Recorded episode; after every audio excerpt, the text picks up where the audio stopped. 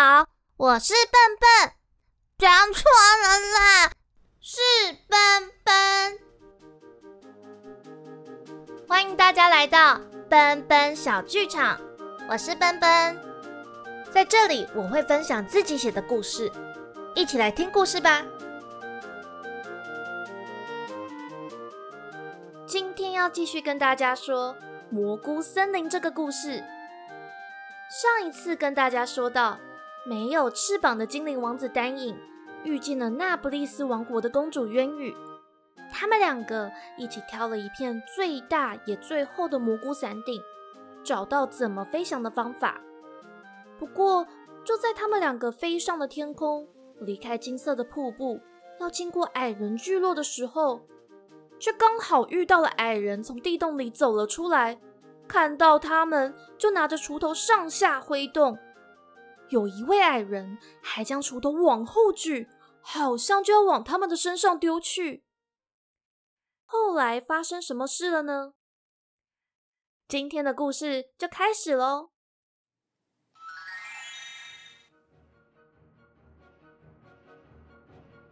渊宇看到矮人们对他们大吼大叫，不禁一手握紧丹影的手，另一手将驯伞脚往下一扯，白色透明的蘑菇伞顶就往他那里一晃。竟然歪歪倒倒的往右边转了一点点。渊羽，你再往下拉一次看看！丹影大叫。渊羽这一次用力的往下扯，他们两个一起往右边大转弯。丹影慌张的也将左手的迅伞脚往下一扯，蘑菇伞顶总算不再旋转，他们也摇摇晃晃的掉头离去。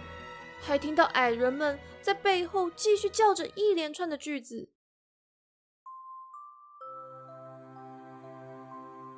飞回到青川上头的时候，元宇松了一口气，说：“好险哦！我真的没有想到矮人的脾气怎么这么坏啊！应该说我太大意了，完全没有注意到我们飞到矮人的领地上。”丹影听起来已经比较镇定了。改天我一定要跟他们道歉。也许有天你们还可以当好朋友。渊羽也定下了心。他看到前方有一闪一闪的亮光，轻快的音乐声和笑声飘扬在空中。那里是蘑菇森林吗？你是不是就住在那里呀？丹影笑着点点头说。对啊，那里有各式各样的蘑菇，蘑菇汁还超级鲜美可口呢。我们过去看一看好不好？言语兴奋地说，但丹影却犹豫了起来，没有马上回答。不过，元宇没有发现丹影的犹豫不决，而是着迷的看着越来越近的大大小小的蘑菇。蘑菇伞顶和少许的树丛贴得很密。但隐约可以从些许的间隙看到精灵们轻盈的舞姿。其中两位精灵翅膀上的金色光芒最为灿烂，经过之处洒下一道道金色的光影。月羽看得很入迷，握住驯伞脚的手就往下一拉，要往蘑菇森林飞去。不要啊！丹影大叫一声，又将自己手上的驯伞脚一拉。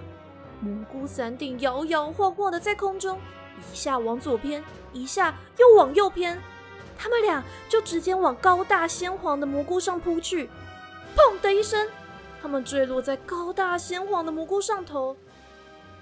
这颗蘑菇就只微微晃了一下，没有引起精灵们的注意。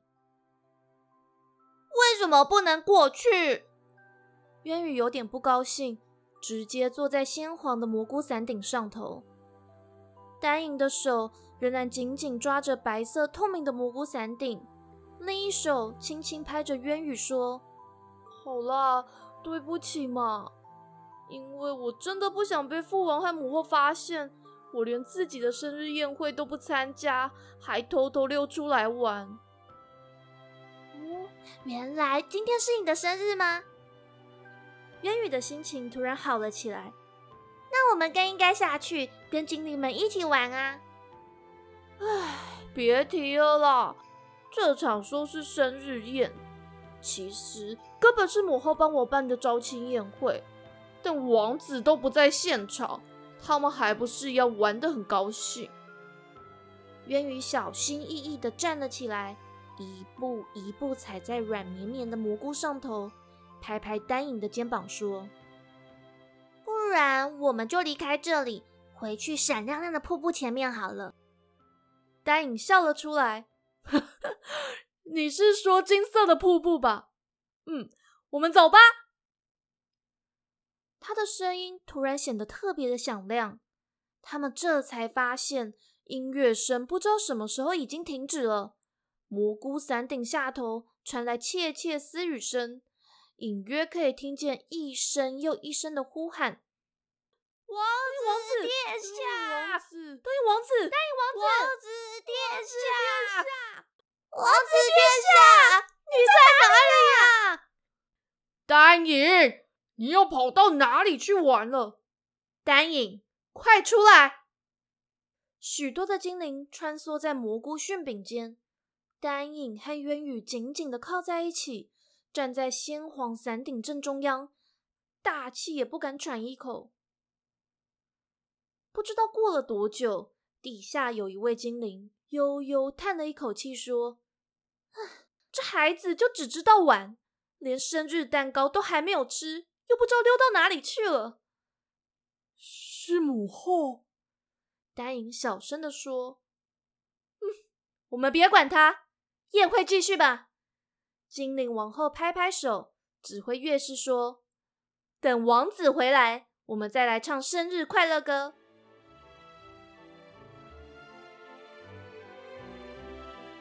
下方的精灵们又开始翩翩起舞了起来，但国王和王后却没有加入舞池间，而是坐在位子上，背上的翅膀一晃一拍，闪耀着金色的光芒。我们走吧，丹影小声地说。渊羽接过另一边的驯伞角，两人将蘑菇伞顶往后拉，春天的微风。将薄透的蘑菇伞顶吹得鼓了起来，他们一起飞上天空，往金色瀑布那里飞去。但当他们看到金色瀑布的时候，蘑菇伞顶却开始剧烈的前后摇晃。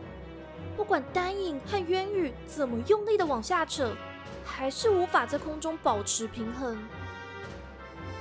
更可怕的是。蘑菇伞顶的中间还裂了一条细缝，随着他们的拉扯，越裂越大，越裂越大，最后撕成了两半。两人一起往下坠落，放声大叫了起来。渊宇还闭上了眼睛。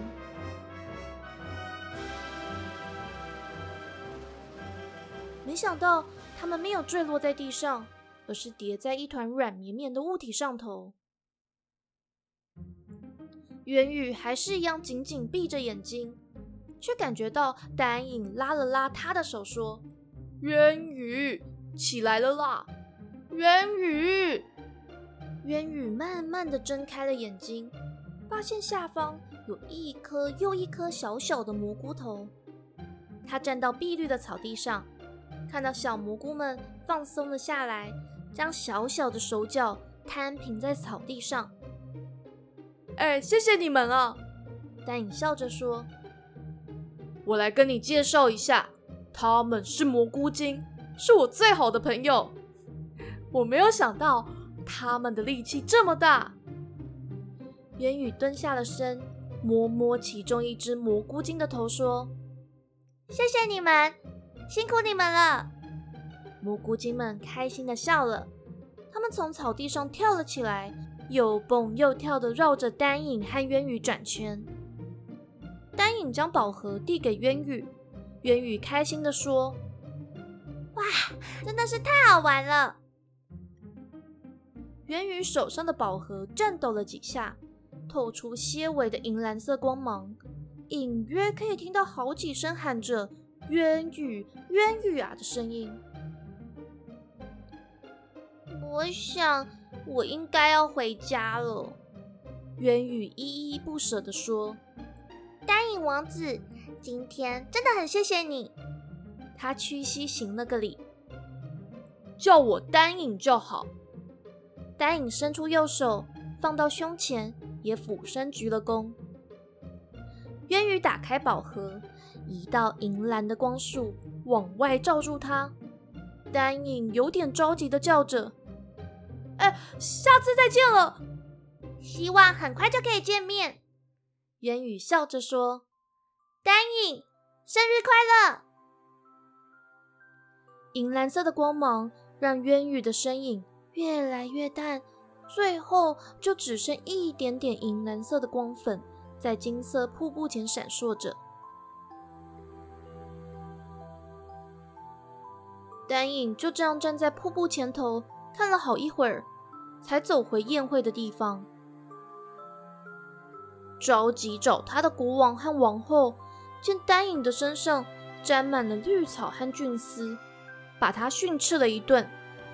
但丹影坚持不说出自己到底去了哪里，就只是站在宴会桌前发呆，看着精灵们的舞姿出了神。那一场宴会过后，丹影没有跳任何一支舞，也没有挑选出王妃。但从这一年开始，王后还是会在丹影的生日时举办宴会。生日蛋糕的口味，就从丹影最喜欢吃的花蜜，到最特别的木头口感都有。丹影还是在宴会上头勉强邀了几位精灵跳舞，但他知道。这一些精灵们往往因为无法飞到天空跳舞，而没精打采了起来。丹影总是在宴会上头，心却飘向了秘密基地。有时候他谎称要上厕所，有的时候他说自己要回城堡拿东西，趁机就溜到金色瀑布前，钻进洞里头，想要看到渊羽的身影。不过，不管是在他生日那天，还是平常的日子里，瀑布下方的洞穴总是只有蘑菇精忙进忙出的身影。蘑菇精还是一样忙着装饰洞里的每一寸角落，而渊羽始终没有出现。那一天过后，丹影也常常在金色瀑布前练习飞翔。有的时候，他挑的白色蘑菇伞顶特别的薄，飞没有多久就坠落在草地上。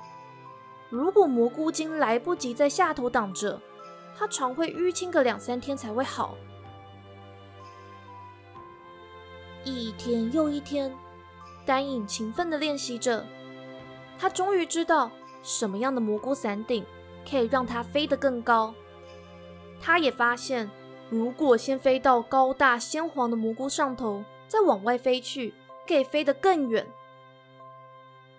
于是，丹影总在靛蓝色的夜晚降临时，对着蓝色的月亮飞去。